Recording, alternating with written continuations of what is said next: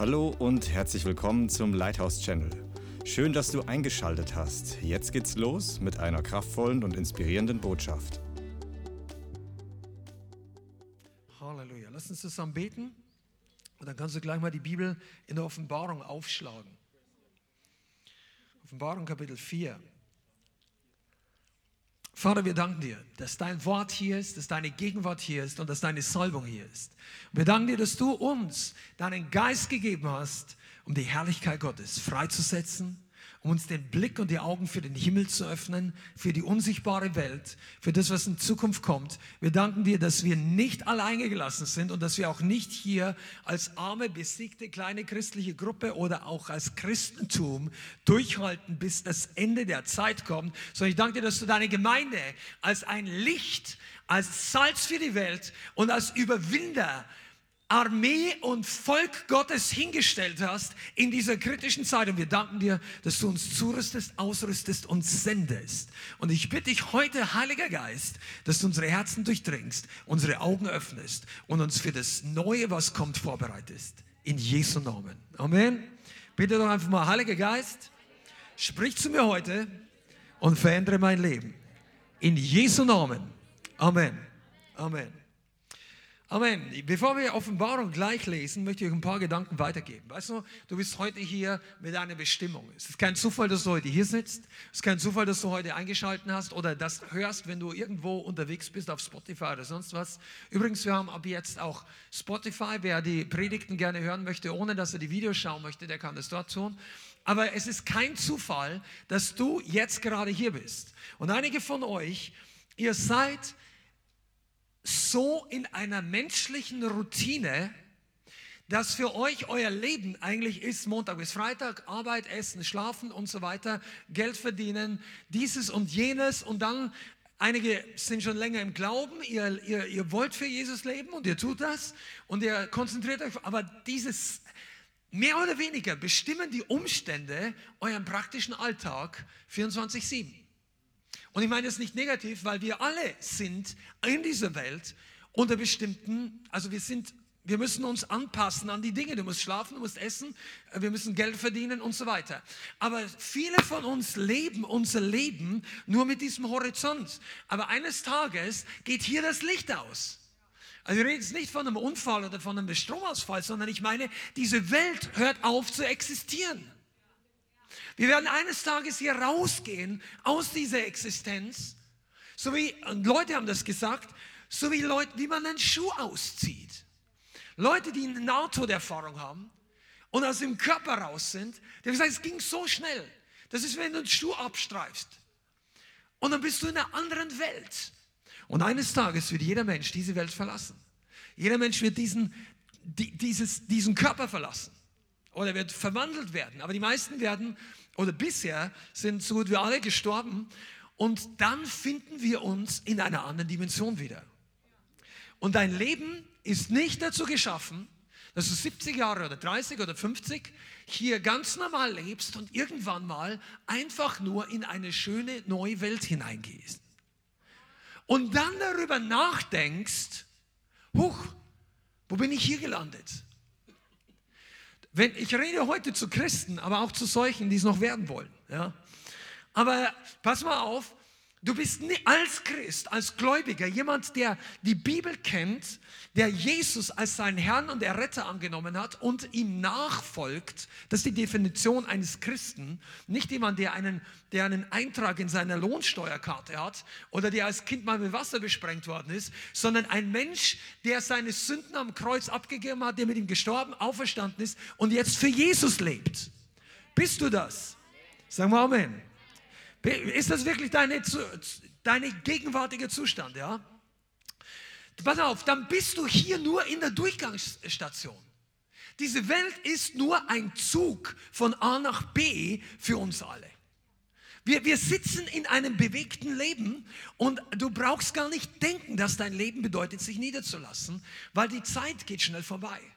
Auch wenn du noch jung bist und dann denken die meisten Leute, ach, ich habe noch viel Zeit und die Zeit geht langsam und dies und jenes und so weiter. Nein, äh, jeder von uns könnte morgen aufwachen in der neuen Existenz. Und dann entfällt nicht mehr, was wir alles gewünscht haben, was wir alles wollten, was wir alles hätten tun können, was ich besser hätte nicht tun sollen, dann zählt nur noch, was wirklich passiert ist. Und ich möchte mit dir heute darüber reden, dass die meisten Christen viel zu wenig echten Blick in den Himmel haben. Für die Ewigkeit, für die Dinge, die auf uns zukommen und die jetzt schon real sind. Wisst ihr eigentlich, dass ewiges Leben, seid ihr da? Ewiges Leben ist keine Beschreibung der Zukunft. Ewiges Leben heißt nicht, das beginnt bei deinem Tod oder bei deiner Entrückung. Ewiges Leben ist Leben mit der Qualität, dass es ewig dauert.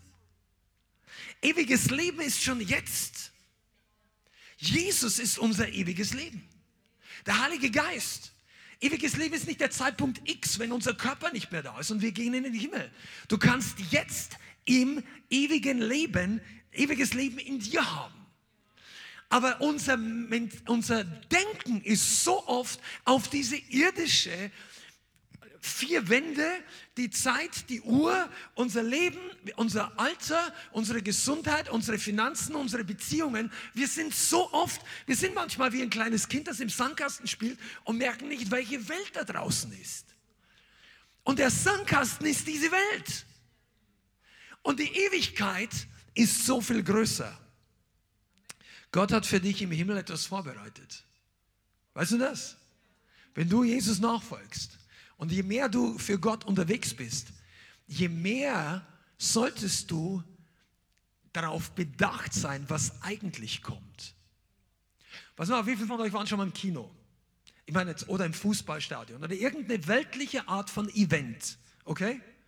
Also ich meine was Größeres. Wenn du ins Kino gehst, du musst dich anstellen an der Kasse, kaufst ein Ticket, setzt dich hin, gibt es ein Vorprogramm und irgendwann geht der Film los. Ja? Aber das dauert ein paar Minuten, Viertelstunde. Und wenn viel los ist oder du gehst zum Fußballspiel, dann musst du dich wahrscheinlich relativ lange auch noch anstellen, bis du dein Ticket kriegst oder bis du einfach reinkommst. Das Ganze geht nicht auf fünf Minuten vom Parkplatz.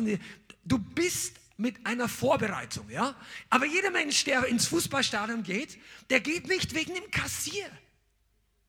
Der geht nicht, weil die, die Schlange so schön ist und alle freuen sich jetzt. Wir haben so eine schöne Gemeinschaft, weil wir jetzt eine halbe Stunde vor dem Stadion anstehen und schon mal die, die Fanlieder singen oh, und so weiter.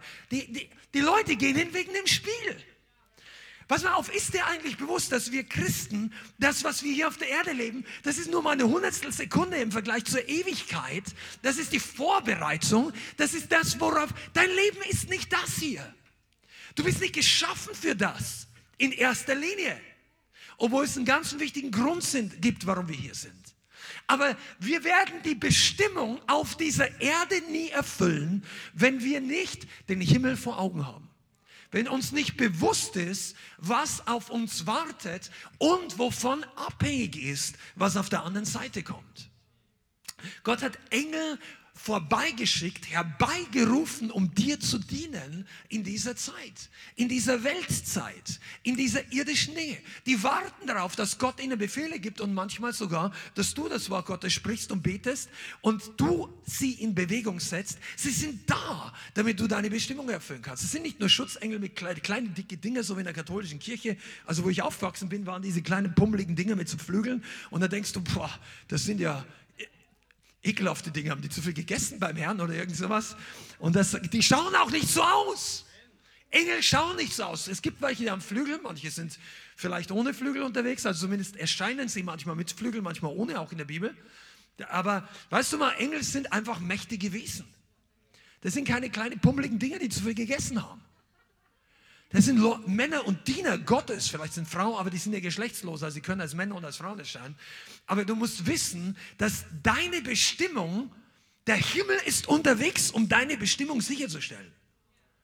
Und wir verpassen manchmal auf der Erde, was Gott vorbereitet hat, weil wir zu sehr irdisch gesinnt sind weil wir zu sehr das Natürliche vor Augen haben, weil wir zu sehr auf unser eigenes Leben schauen, auf unsere, ja, jetzt habe ich halt drei Jahre Studium oder ich habe zwei Jahre Ausbildung oder ich sitze schon seit sechs Jahren in diesem Job und es tut sich nichts und es wird sich wahrscheinlich nichts tun oder ich bin noch ledig oder ich bin schon verheiratet, bin nicht glücklich oder ich bin verheiratet und bin glücklich. Aber all diese Dinge sind ja alles Sachen der irdischen Realität. Ich sage nicht, dass verheiratet, werden nicht gut ist und glaubt dafür, Amen.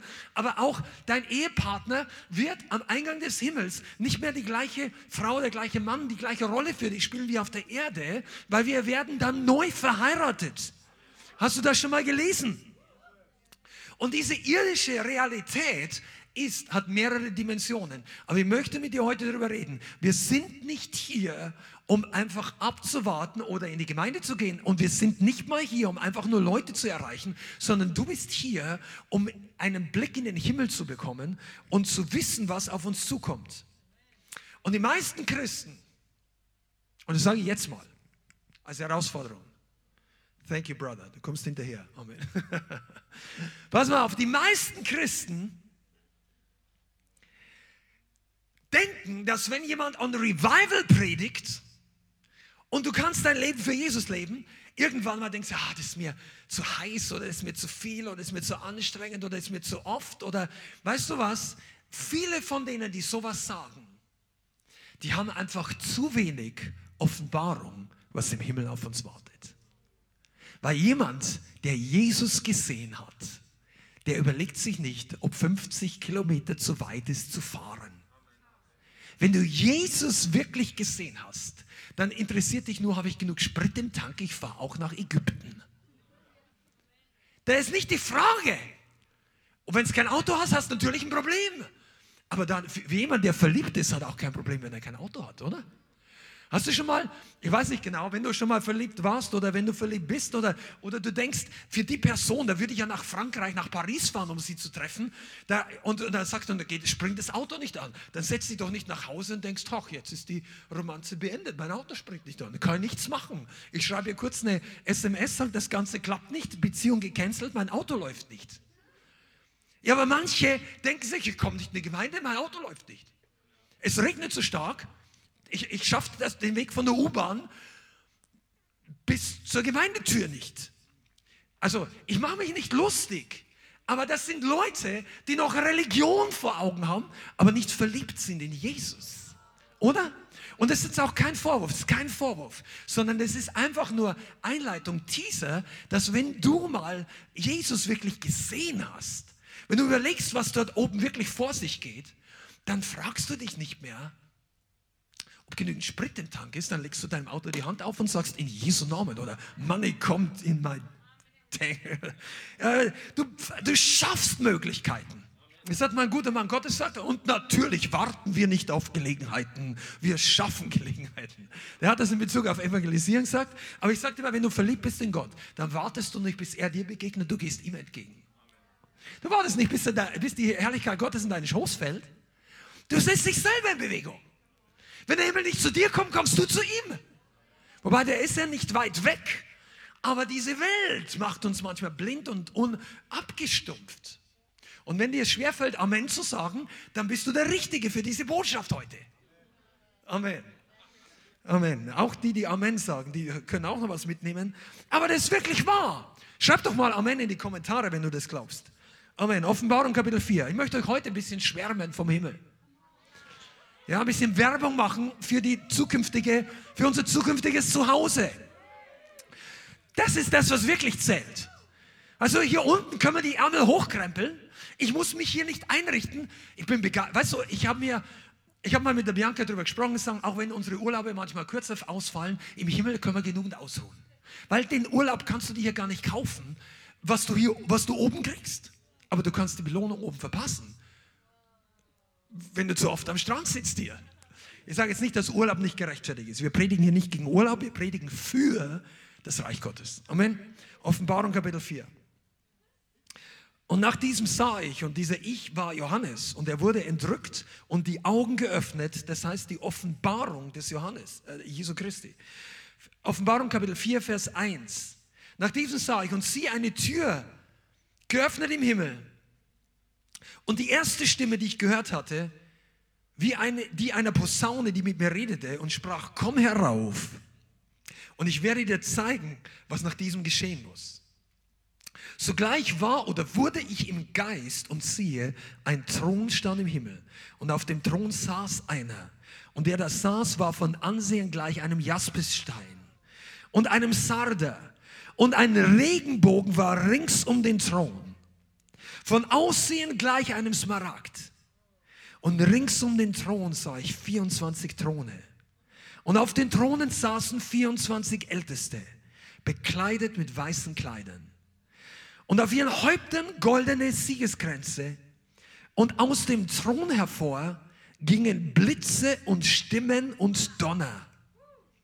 Und sieben Feuerfackeln brennen vor dem Thron, welche die sieben Geister Gottes sind. Und vor dem Thron war es wie ein gläsernes Meer, gleich Kristall. Und inmitten des Thrones und rings um den Thron vier lebendige Wesen, voller Augen vorne und hinten. Und das erste lebendige Wesen gleich einem Löwen. Und das zweite lebendige Wesen gleich einem jungen Stier. Und das dritte lebendige Wesen hatte das Angesicht wie das eines Menschen. Und das vierte lebendige Wesen war gleich einem fliegenden Adler. Und die vier lebendigen Wesen hatten eines wie das andere je sechs Flügel und sind ringsum und inwendig voller Augen. Und sie hören Tag und Nacht nicht auf zu sagen, heilig, heilig, heilig, Herr Gott Allmächtiger, der war, der ist und der kommt.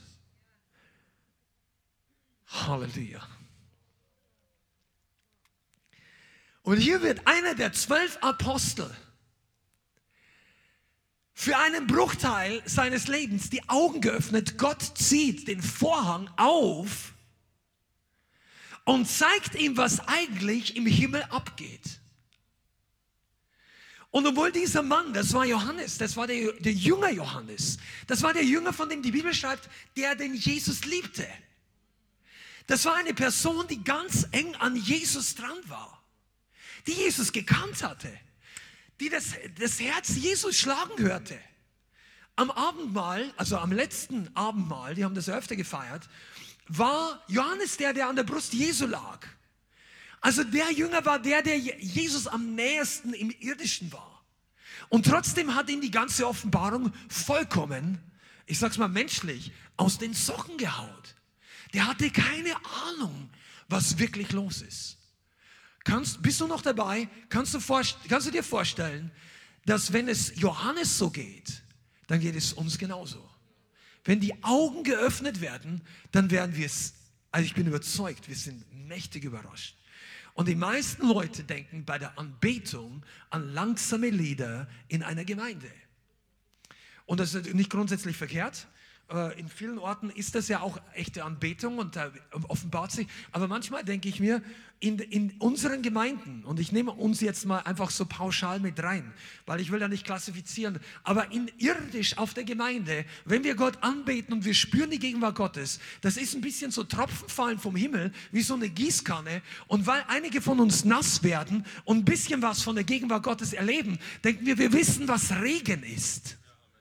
Aber in Wirklichkeit, wenn die echte Anbetung, wenn uns die Augen aufgehen, was wirklich seit Jahrmillionen im Himmel schon läuft, das ist wie wenn du dich, der Unterschied zwischen einer kleinen Gießkanne und du läufst da raus in den Regen, als 200 Liter am Quadratmeter geregnet hat, damals als in Aweiler jeder abgesoffen ist. Das war ja eine Katastrophe.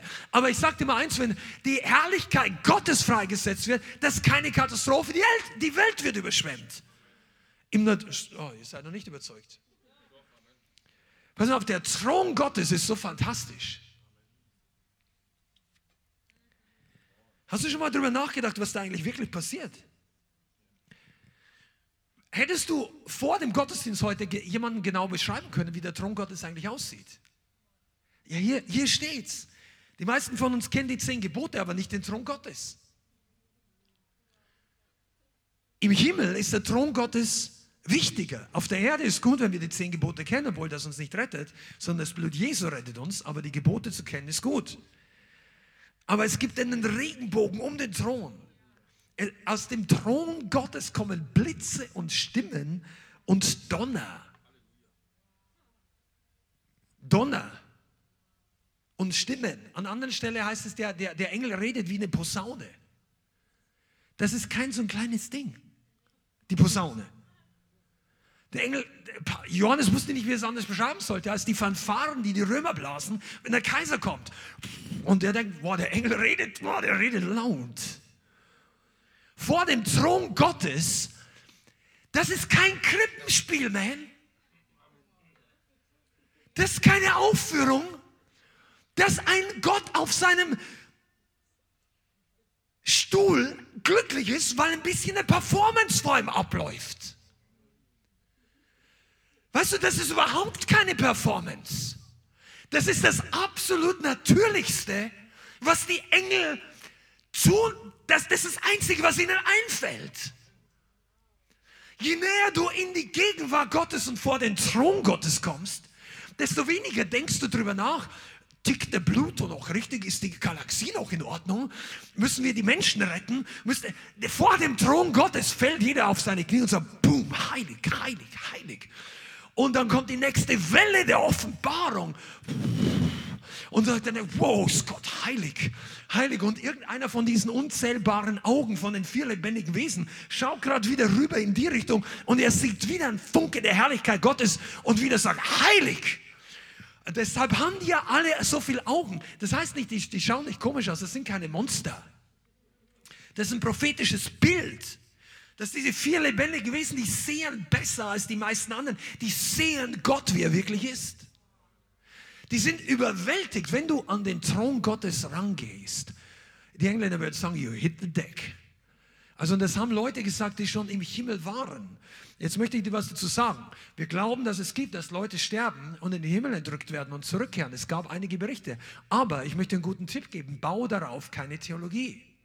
Das können Erfahrungen sein. Das kann richtig, das kann falsch sein.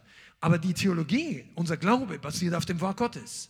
Nichtsdestotrotz gibt es aber Leute, die gestorben sind und die die Herrlichkeit Gottes gesehen haben, die zurückgeschickt worden, um auf der Erde noch ein einen Auftrag zu erfüllen. Und viele von den Berichten sind ähnlich. Und einer hat gesagt, je näher du an den Thron Gottes rankommst, desto heiliger wurde alles.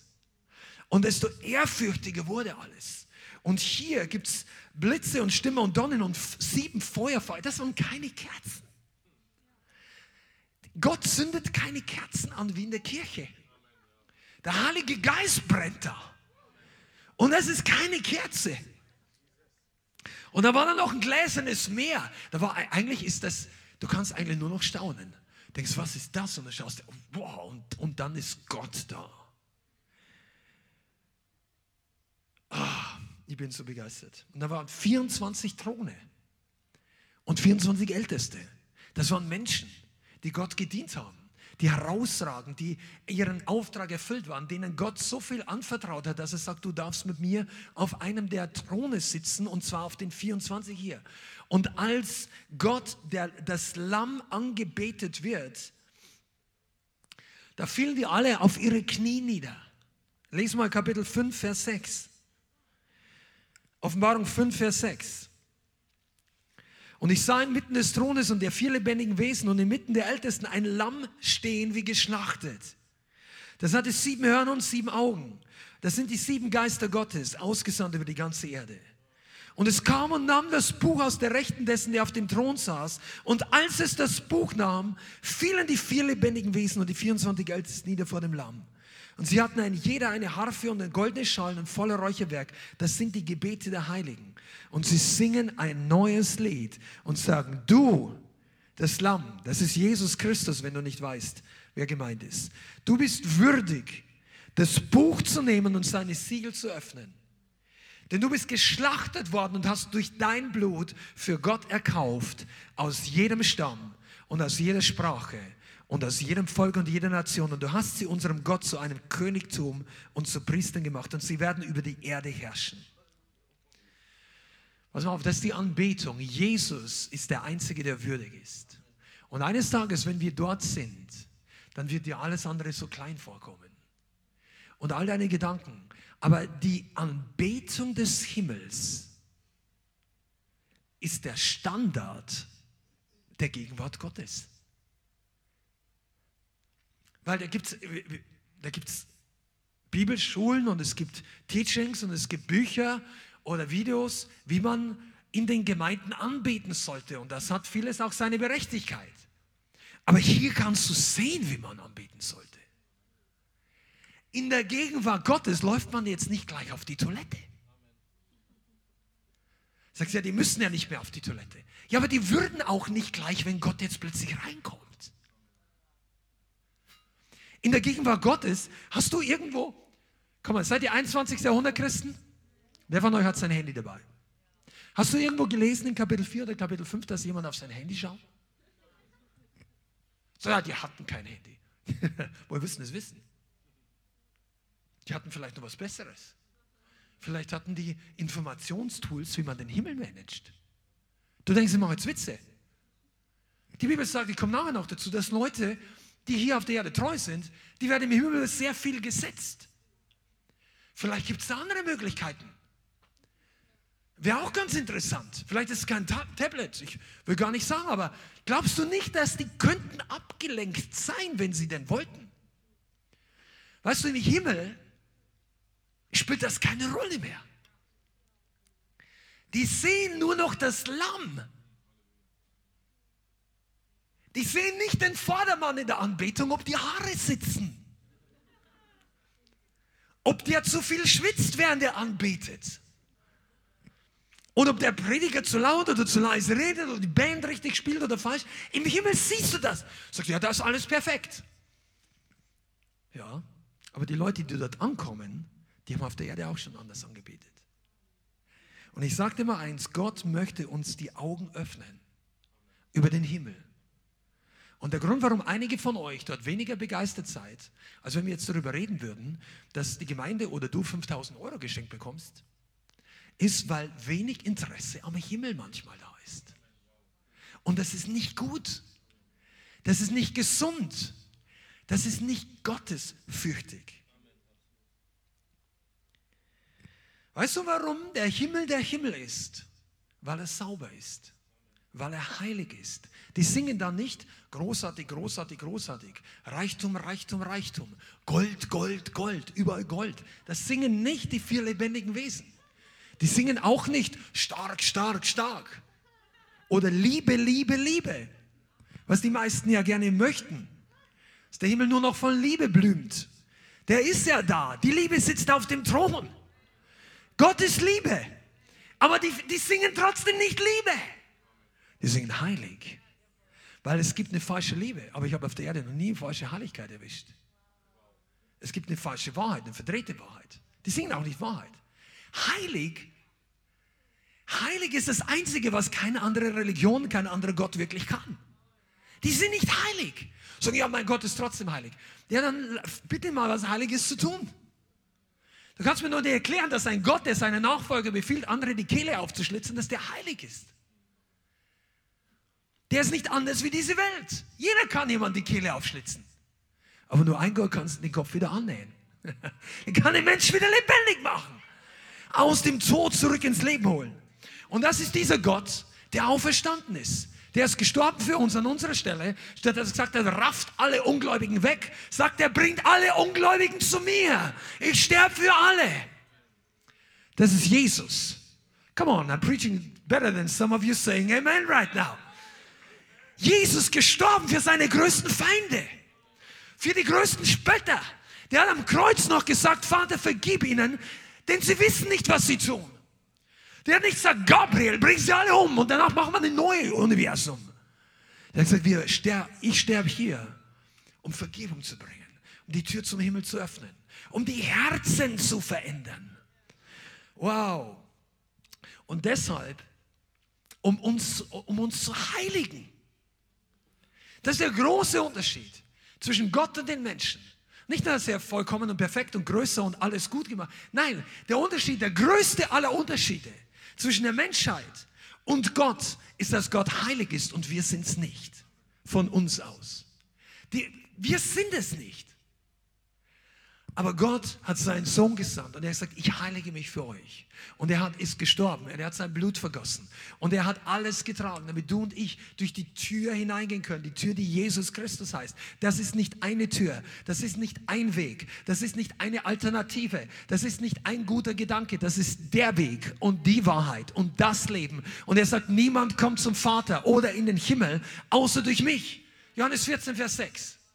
Niemand. Und diese Tür ist immer offen, wenn Leute wollen.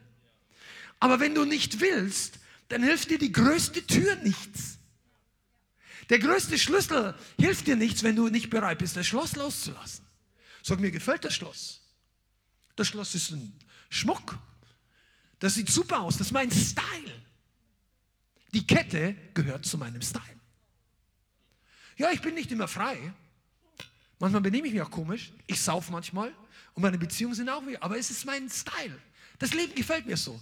Und, und dieses Schloss ist trotzdem da. Und Gott sagt, nur einer ist dafür gestorben. Und nur einer kann dich herausholen. Das ist Basic Gospel. Aber ich möchte, dass du es weißt, wenn wir vom Himmel reden, dass wir die Lösung haben, dort anzukommen. Das ist keine Religion rettet uns, kein Gottesdienst rettet uns, nicht die Leithausgemeinde und der Pastor rettet dich, auch kein Papst oder sonst irgendeiner von irgendwelchen Dienern Gottes, weil keiner ist gestorben für uns. Außer Jesus. Auch dein Geld rettet dich nicht. Auch deine guten Werke rettet dich nicht. Auch deine politisch links, Mitte, rechts, egal wo du bist. Dein Lächeln, deine Großzügigkeit rettet dich nicht. Dass du dir nichts zu Schulden kommen lässt in deinen Augen. Uns kann nur Jesus retten. Aber er tut's auch. Und deshalb beten die im Himmel auch nicht die Werke an. Die klopfen sich nicht gegenseitig auf die Schulter sagen, Paulus, super, dass du da bist. Auf dich haben wir gewartet. Du bist ja super wichtig. Und, äh, und, und geben sich gegenseitig die Ehre. Nein, die geben alle Jesus die Ehre. Die fallen alle auf die Knie und weil nur er würdig ist. Und weißt du, solange, wir, solange das dich nicht in Verzückung bringt, gibt es noch Luft nach oben in der Gemeinde. Ja, echt wahr. Die sagen heilig. Weißt du, dass das eigentlich für die meisten Christen ein Wort ist, was sie gar nicht richtig in Bewegung setzt. Heilig, heilig, heilig.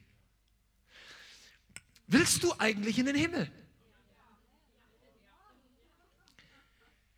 Weißt du, manchmal habe ich das Gefühl, dass wenn man wirklich darüber redet, wie der Himmel wirklich ist, werden manche Christen gar nicht mehr so begeistert. Weil der Himmel ist schön, alle sagen Amen. Der Himmel ist voller Gold, alle sagen Halleluja. Der Himmel ist, äh, und du wirst deine verstorbenen in Christus gestorbenen Verwandten und die alle sagen, ja, die möchte ich wieder sehen. Amen. Aber der Himmel ist auch sauber. Er ist rein. Er ist unbefleckt. Es gibt keine Sünde. So, oh, das ist gut, klingt gut. Es gibt kein übles Nachreden. Keine Kritik, keine innere. Ist er, mach dir mal darüber Gedanken. Im Himmel entscheidet Gott, dass es so läuft und alle sind glücklich. Da treffen sich nicht eine kleine Abteilung der Denomination XY am Nachmittag, gibt es ja keinen Nachmittag mehr, der Tag hat kein Ende, ja, aber irgendwann und diskutieren darüber, ob diese Entscheidung von Gott wirklich gut ist. Das gibt es im Himmel nicht mehr. Das will dort auch keiner mehr. Aber manche denken sich, ob oh, wir das nicht mehr kann. Mal schauen. Dort gibt es keine Eifersucht mehr dass jemand anders vielleicht weiter vorne im Himmel sitzt wie du, das wird dich nicht in Eifersucht bringen. Weil du froh bist, dass du überhaupt an dem Platz bist, wo du bist. Aber wir reden darüber, damit du nicht dort bleibst, wo du jetzt vielleicht ankommen würdest, sondern dass der Lohn noch größer wird. Der Grund, warum wir heute über dieses Thema sprechen, ist, damit deine ewige Bestimmung noch zunimmt. Es gibt keine Rebellion mehr. Im Himmel gab es einmal Rebellion. Ich weiß nicht, wie lange das gedauert hat. Die Bibel redet nicht drüber. Aber die Konsequenz ging ziemlich schnell. Gott, der Himmel ist der Himmel, weil Gott der Vater, der Sohn und der Heilige Geist die anderen Sachen aussortiert haben. Ich möchte, dass du das ein bisschen wirken lässt. Der Himmel ist heute noch der Himmel, weil die anderen draußen sind. Die, die den Himmel ruiniert hätten. Der Teufel, der war ja vorher nicht der Teufel, der war der Satan. Also der wurde zum Satan, aber der war Luzifer. Gott hat gesagt, für euch ist kein Platz mehr, weil diese Haltung passt hier nicht rein. Hier gibt es keine Rebellion. Und dann ging es so schnell wie der Blitz. Lukas 10, Vers 19. Ich sah den Satan wie einen Blitz vom Himmel fallen. Boom! Lichtgeschwindigkeit, 300.000 Kilometer. Das ist die Geschwindigkeit, wenn Gott einen rauskickt. 300.000 Kilometer pro Sekunde. In der Geschwindigkeit muss der gehen.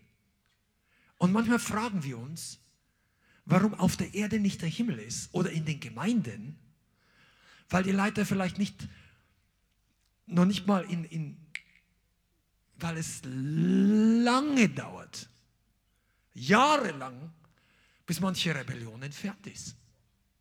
Und dann wunderst du dich, dass keine Gegenwart Gottes da ist. Der Himmel ist heute noch deshalb der Himmel, weil der Rest nicht mehr rein darf. Ja, ist das nicht exklusiv? Amen. Der Teufel hat im Himmel keinen Platz. Gott und die Seinen. Die gute Botschaft ist, dass jeder dorthin kann. Dass Gott nicht ausschließt Menschen, sondern dass Menschen sich ausschließen, wenn sie sagen, nein, wenn das der Ticket ist, dann will ich da nicht rein. Und dann sagt Gott, gut, das ist deine Entscheidung. Du musst ja nicht rein. Aber hier drinnen bleibt der Himmel der Himmel. Wie viele von euch haben schon mal gebetet, wie im Himmel, so auf Erden?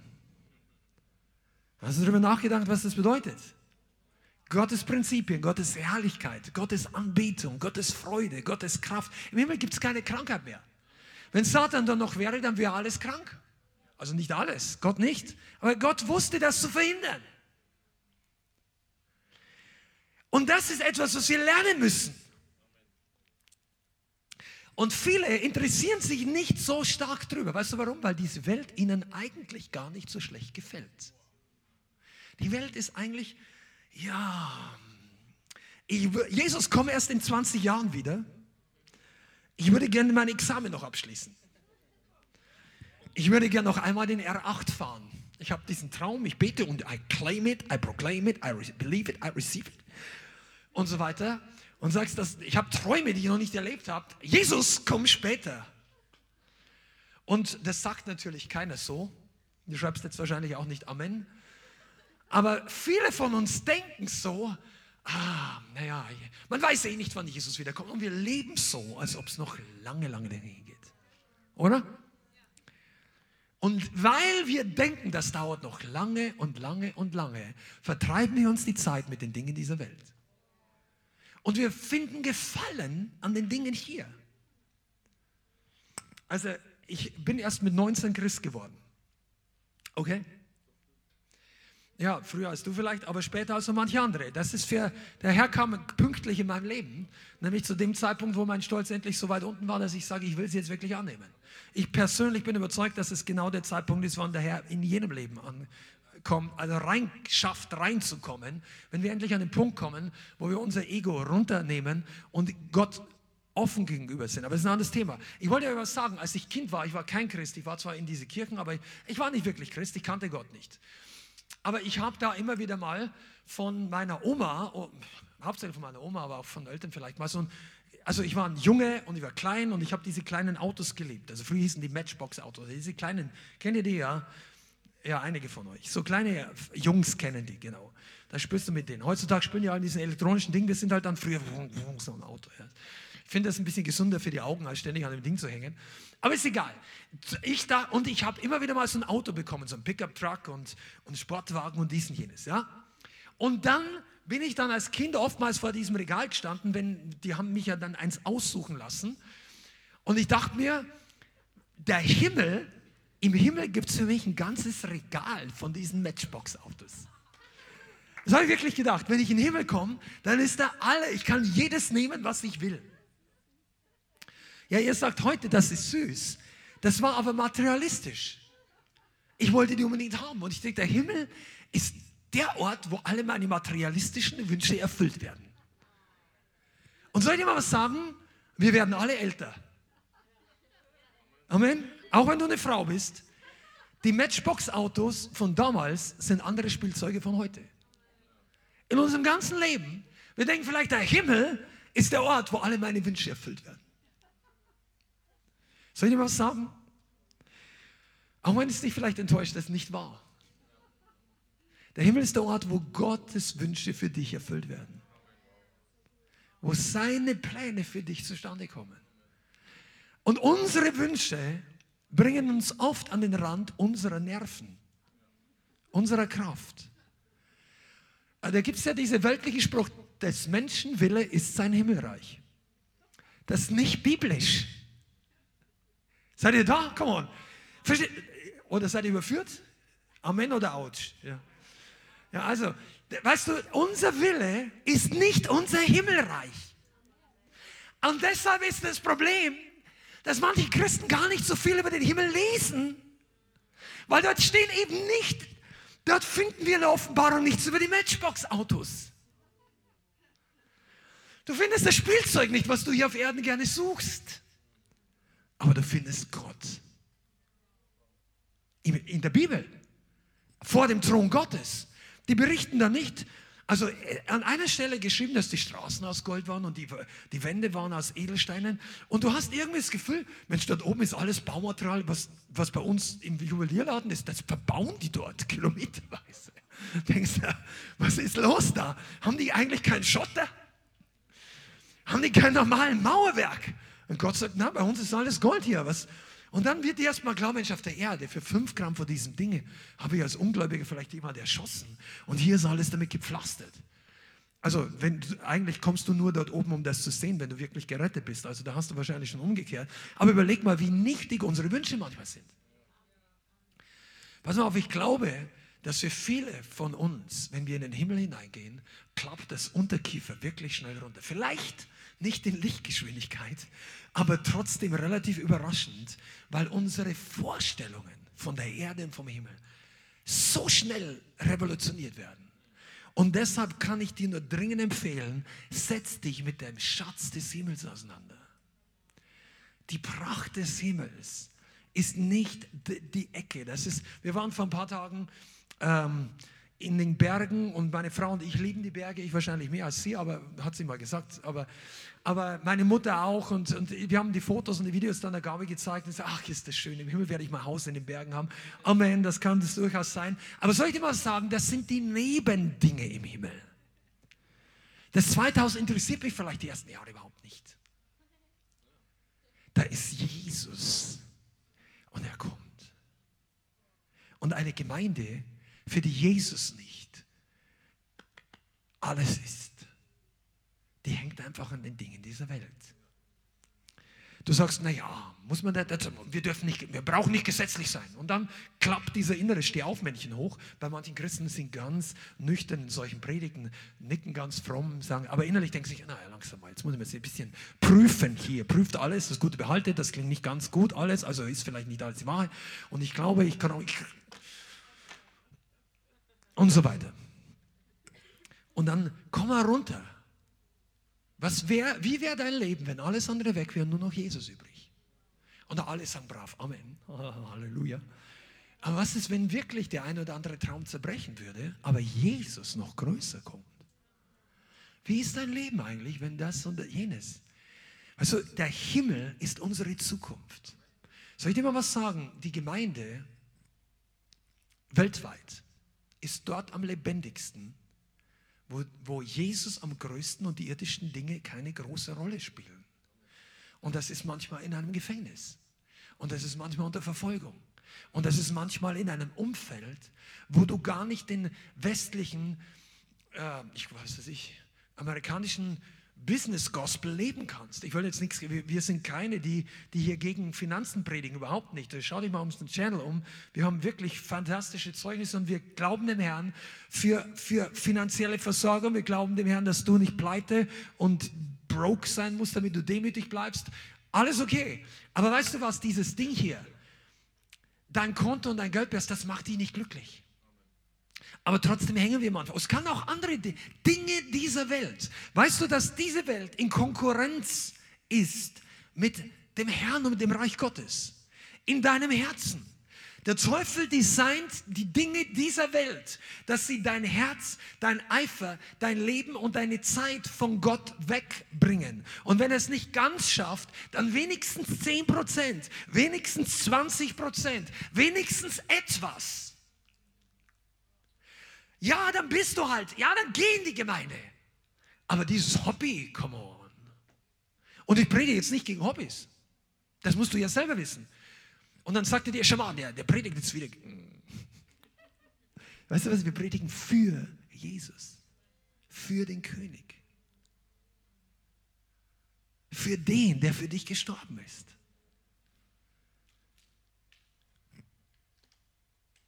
Jemand bezahlt diesen Raum heute und das Streaming-Equipment, dass du das sehen kannst. Das waren aber nicht nur die Spender dieser Gemeinde oder wie auch immer. Manche haben ja auch von außen. Darum geht es gar nicht. Jesus hat mit seinem Blut bezahlt. Er hat alles bezahlt, damit wir diese Gegenwart Gottes erleben können. Und ich weiß, dass die Engel Gottes hier sind. Und ich weiß, dass in deinem, in vielen von eurem Leben schon viel passiert ist. Und Gott hat noch viel, viel größere Pläne. Aber wenn wir in diesem Leben leben, nur mit der zukünftigen Hoffnung auf den Himmel, nur mit den Dingen, also verstehst du, wir werden, du wirst Jesus, du wirst die Fülle nie erleben sonst. Ich gebe dir noch einen anderen Punkt. Der Himmel ist auch kein Ort mehr für Individualismus und Selbstverwirklichung. Das ist einer der größten Götzen der westlichen Gesellschaft. Individualismus und Selbstverwirklichung. Es wird im Himmel keine 100.000 Likes mehr geben für dein Outfit oder für deine Performance, für deine Gitarre oder dein Musikspielen, für das, wie gut du da gepredigt hast. Im Himmel gibt es die Likes für Jesus. Jeder liked Jesus. Und das Like ist noch viel zu wenig ausgedrückt. Im Himmel, Like ist es ja, da heißt nicht Like, da heißt Baum. Ja. Schanda. Und deshalb brauchen wir einen Geist, der unbefleckt ist von dieser Welt. Schlag mal auf 1. Petrus 3, Vers 13. 1. Petrus Kapitel 3, Vers 13. Wir aber erwarten nach seiner Verheißung einen neuen Himmel und eine neue Erde, in denen Gerechtigkeit wohnt. Okay, er predigt eigentlich genau das gleiche Thema hier. Okay, Vers 14. Deshalb, Geliebte, da ihr dies erwartet, sagen wir erwartet, befleißigt euch unbefleckt und tadellos von ihm im Frieden befunden zu werden. Also, wenn Gott wiederkommt, möchte er uns fleißig und unbefleckt und tadellos finden. Unbefleckt vor dieser Welt. Zweiter, äh sorry, 1. Petrus 3, Vers 13. Zweiter, okay, habe ich mir falsch notiert? Zweiter Petrus, danke. 2. Petrus 3, Vers 13. Wir sollen unbefleckt sein. Und das ist der Punkt, wo viele Christen irgendwie vom Teufel reingelegt werden. Sie sagen ja, ich will das eigentlich gar nicht. Ich habe gar nicht so viel Lust da. Aber Befleckung kommt auch, ohne dass du es willst. Wenn du zu nah an der, also wir waren ja in dem Katastrophengebiet und da war da war, da, da war wirklich, da hat es ausgesehen wie im Krieg. Und da war Schlamm ohne Ende, Dreck. Du musst dann nur an der Straße stehen und wirst dreckig. Da musst du nicht sagen, ah, ich habe, ah, mein Herz war nicht, dass ich dreckig werde. Ich wollte eigentlich nicht. Ich bin eigentlich ein ganz sauberer Mensch.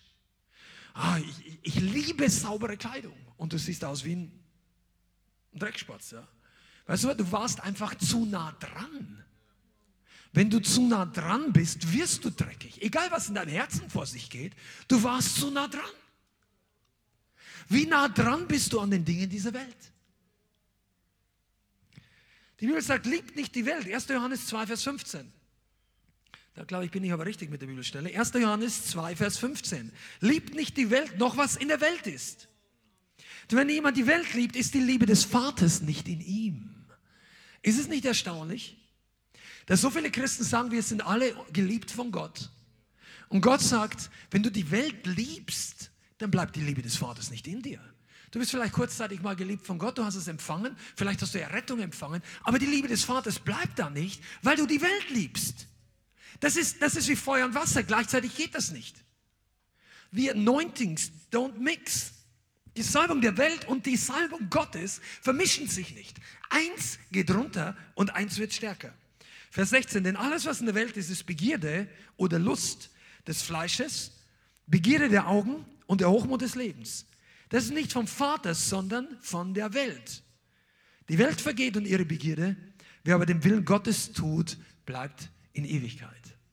Also hier lernen wir ganz klar, und ich möchte euch das einfach mal sagen, das ist auch für die Gemeinde, das ist auch für dich, ob du hier drei Jahre herkommst oder drei Wochen oder das erste Mal zuschaust. Wir lieben, der Himmel wird dir nicht sehr attraktiv sein, wenn du die Welt liebst. Das ist einfach, das ist so. Der Himmel ist nicht die bessere Welt. Der Himmel ist die Anti-Welt. Bist du mit mir? Der Himmel ist nicht Hollywood, nur sauber. Der Himmel ist der Himmel.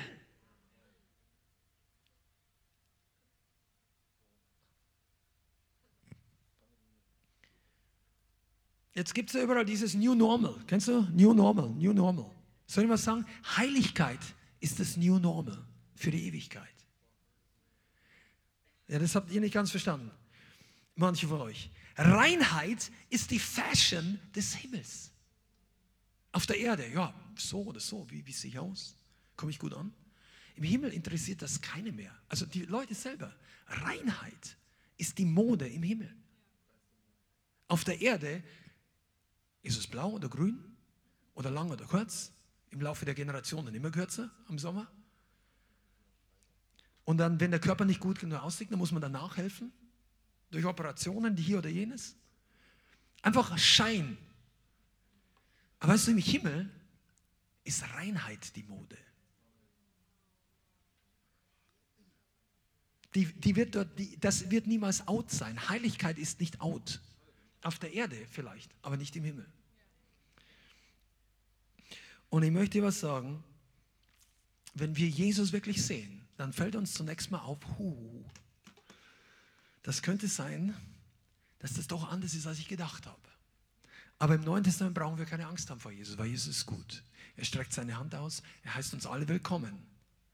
Aber wir gehen auch durch eine Dusche durch, durch eine Säuberung, durch eine Reinigung, durch Gnade, durch Wahrheit. Ich springe ein bisschen schneller nach vorne hier. Weißt du, Gott möchte dich lehren, dass du den König siehst und liebst und seine Schönheit, die Pracht des Himmels erkennst. Und warum ich überhaupt darüber geredet habe, was im Himmel alles nicht ist, ist, weil viele Christen sitzen in so einer Predigt und denken, wann kommt endlich das, was ich jetzt will? Also vielleicht nicht jetzt gerade du, aber wisst ihr, wenn die Gemeinden mehr darüber predigen würden, wie großartig der Himmel ist und mehr über Verliebtsein in Jesus, dann wäre so manche Sünde nicht passiert. Ich sage nicht, dass Sünde immer nicht, also du musst dich auch entscheiden, weil man spürt die Liebe zu Gott nicht immer, aber Gott spürt deine Liebe zu ihm an deinem Wandel, an deinen Entscheidungen. Und das ist auch der große Unterschied. Wie entscheidest du dich an angesichts einer Alternative? Das ist die größte Frage der ganzen Menschheit. Der, ohne Witz. Die Frage ist nicht, wie sehr liebst du Jesus, sondern wie ist deine Entscheidung wenn eine Alternative dir zur Wahl steht. Solange keine Alternative da ist, ist es immer leicht, Ja zu Jesus zu sagen. Wenn wir im Loch sitzen und keiner kann uns mehr helfen, wenn keiner deine Sucht wegnehmen kann, wenn deine Ehe ist kaputt und dein Leben, du versuchst, du springst beinahe von der Klippe, dann kommt eine Stimme von mir und sagt, tu es nicht, ich liebe dich. Und du denkst, wow, hier gibt es jemanden, der liebt mich wie niemand sonst. Und du hast dich zu Gott bekehrt oder deine Story war irgendwie anders. Es gibt eine Million Geschichten, wo Gott zeigt, dass er nicht, dass er ohne Gleichen ist. Oh, come on, I'm preaching right. Gott zeigt sich dir, dass, dass keiner so ist wie er. Aber in diesem Moment ist es relativ einfach, Ja zu Jesus zu sagen, weil ja keiner ist wie er. Weil keiner so retten kann. Weil keiner so heilen kann. Weil dich keiner so berührt. Weil dich keiner so annimmt. Und in diesem Moment wollen wir alle bei Jesus sein. Aber dann kommt der Wandel von dem Tag X, wo du dich bekehrt hast, bis zu dem Tag Z, wo wir in den Himmel gehen oder wo unser Leben hier auf der Erde vorbei ist und dann hast du die letzte Entscheidung getroffen. Und in diesem Wandel wird es eines hundertprozentig geben eine Alternative zu Jesus. Eine Alternative zum Gehorsam. Eine Alternative zu der Schönheit, die du schon gesehen hast. Am Anfang denkst du dich, oh mir, wow, Gott ist so großartig und du denkst, wow, mich interessiert das alles nicht mehr. Dieses oder jenes, was auch immer dich runtergezogen hat, sei es Drogen oder sei es ähm, Geld oder sei es Frauen oder Männer oder sei es berufliche Karriere oder das ist dir dann, wenn du bekehrt bist, alles nicht mehr wichtig am Anfang, weil Gott für dich in deinen Augen groß ist und du redest über Jesus und du gibst Zeugnis über Jesus und du stellst dich hierher und es ist egal, ob du stammelst oder, oder schwitzt oder du sagst einfach, dass Gott gut ist. Amen. Aber dann kommen die Momente oder die Monate, wo es nicht mehr ganz so spürst, wo es nicht mehr ganz so vor Augen ist, wo du dich angegriffen fühlst oder, oder es schwierig wird. Und die Bibel sagt, der böse Tag kommt. Epheser 6, das ist nicht nur für die Ungeistlichen, er kommt für jeden. Und dann ist der Teufel bereit, er steht in den Startlöchern und er hat eine Alternative für dich. Der sagt, weißt du, pass mal auf. Ich verstehe, dass du. Der Teufel ist nicht blöd. Ich weiß nicht, ob er so redet, aber ich, ich sage mal angenommen. Der sagt, ich verstehe, dass du Jesus liebst, was er für dich getan hat. Aber weißt du, hier in der Situation ist die Sache vielleicht anders. Möchtest du nicht mal überlegen, ist das nicht auch eine Option? Aber der erklärt dir das nicht so, weil je mehr du darüber nachdenkst und drauf kommst, dass der Teufel mit dir redet, sagst, geh hinter mich, Satan. Die geistlich Trainierten, die werden wissen, dass es eine vernünftige Antwort ist. Aber der Teufel kommt mit einem Alternativprogramm. Wenn der Heilige Geist in einer Gemeinde auf dich wartet, kommt die Welt mit einem Alternativprogramm. Der wird von deiner besten Freundin den Geburtstagsfeier auf den Termin hinrichten, wo der Heilige Geist deine Befreiung in der Gemeinde geplant hat. Oder so ähnlich. Muss nicht jedes Mal sein. Aber glaub mir es. Ich könnte euch heute Zeugnis erzählen, wie ich mich bekehrt habe.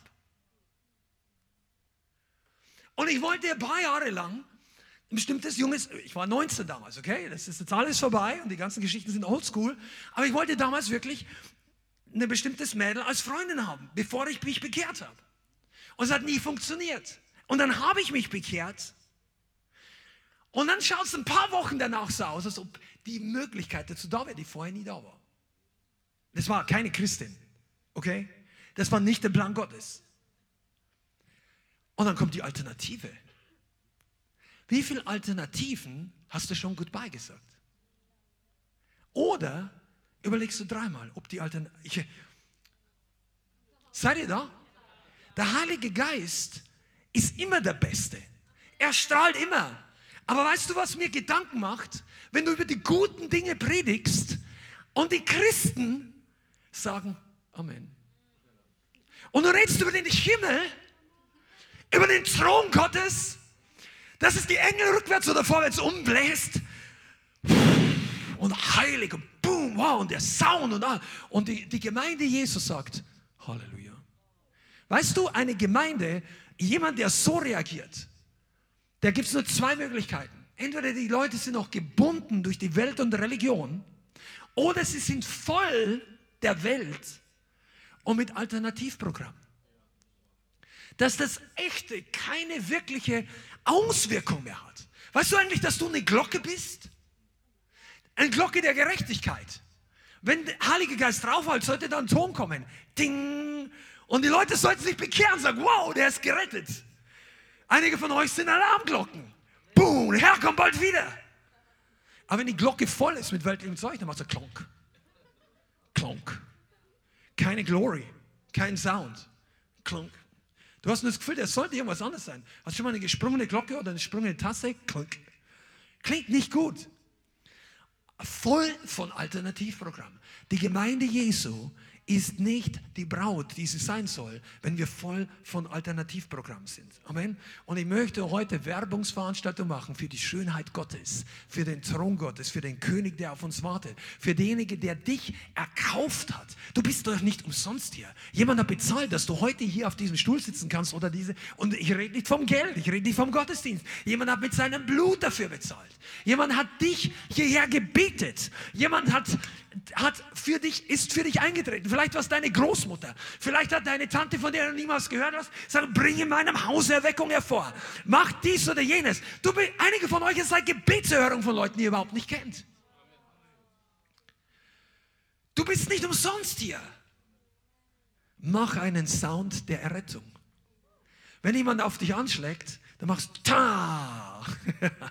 Weil wir sind die Gemeinde, die liebt Sounds. Da kommen noch ganz neue Sounds. Aber der größte Sound ist immer der Sound eines Jubels, wenn jemand sich bekehrt. Vergiss jedes Instrument sonst. Wenn die Gemeinde, wenn sich einer zu Jesus bekehrt, so wie Katharina vorhin Zeugnis gegeben hat, dann der ganze Himmel macht einen Sound, den kannst du nicht mehr wegstecken, den kannst du nicht mehr einstecken. Das ist unbeschreiblich. Johannes konnte nur sagen, es klingt wie eine Trompete. Puh, viele und Stimmen. Vor dem Thron Gottes sind Blitze und Donner und Stimmen. Laufend. Das war nicht mal einen kurzen Effekt-Sound. Wir bauen hier einen Donner mit ein. Der, habt ihr schon einen Blitz gehört? Was ist eigentlich schon mal ein Blitz? Relativ nah dran. Einige von euch?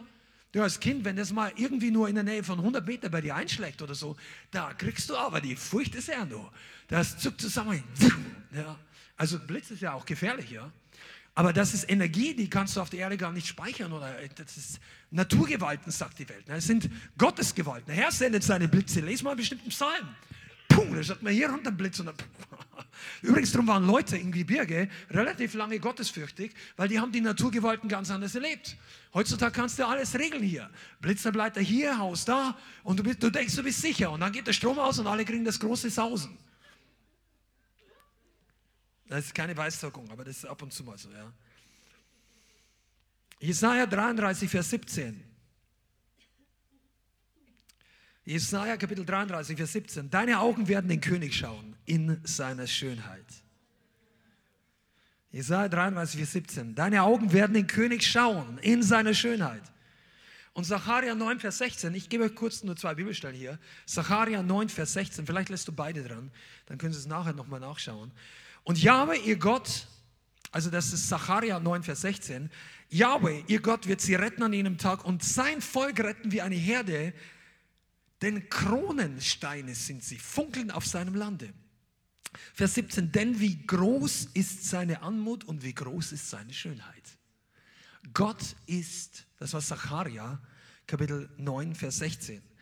Gott ist voller Schönheit. Und wenn du die Schönheit Gottes noch nicht richtig empfangen hast, dann ist heute deine Zeit. Du brauchst das. Ja? Du brauchst, ich rede jetzt mal auch für unsere Gemeinde, fürs Leithaus. Du brauchst nicht nur die nächste Evangelisation. Das ist gut. Wir machen weiter. Wir gehen vorwärts. Wir trainieren und wenn du das noch nie richtig erlebt hast, super. Wie die Katharina, das ist nicht so schwierig, wie du denkst und der Heilige Geist tut wirklich Wunder. Aber weißt du was? Die Liebe zu Jesus, die Schönheit Gottes soll immer größer in uns klingen als alle anderen Dinge. Auch als Dienst, auch als Gemeindewachstum, auch als die Schönheit Gottes ist fantastisch. Und die, das Verliebtsein in Jesus kann dir keiner downloaden. Du kannst nicht nach vorne kommen und sagen, ich brauche noch mehr Verliebtsein für Jesus und ich bete für dich oder irgendjemand hier vom Ministry-Team sagt, und jetzt, ach, ich habe es empfangen. Man kann eine Berührung mit Gott empfangen, dass die Liebe zu Gott vergrößert. Amen.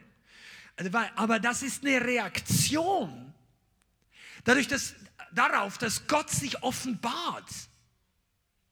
Aber wie viel Hunger hast du denn nach dieser Offenbarung?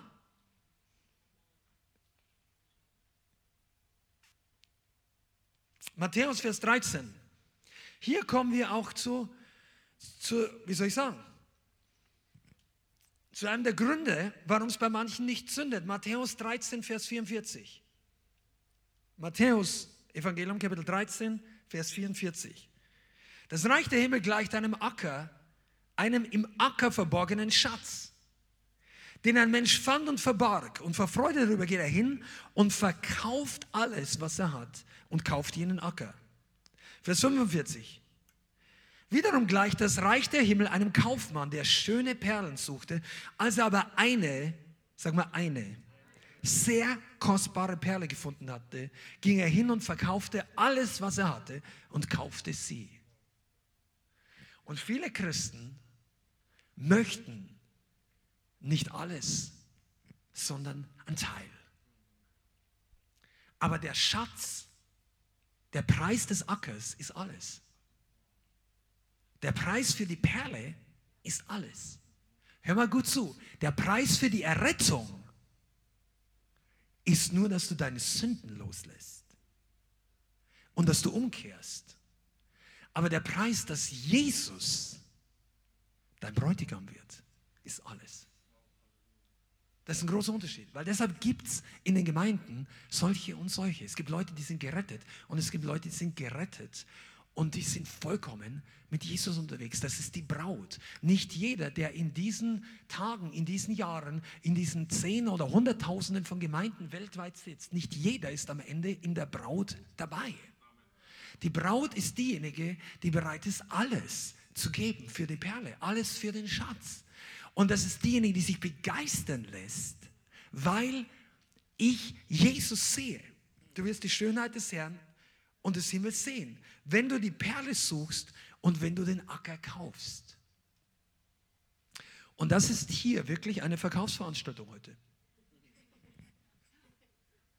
Ich möchte Werbung machen, dass jemand einen Acker kauft. Den Acker, wo der Schatz liegt. Den Acker, wo Jesus, der Schatz, ich spreche bildhaft, ja, verborgen ist, wo du beginnst danach zu suchen wie nach einem Schatz. Pass mal auf, wenn du zehn Minuten zu spät oder eine halbe Stunde zu spät in den Gottesdienst kommst, da suchst du nicht.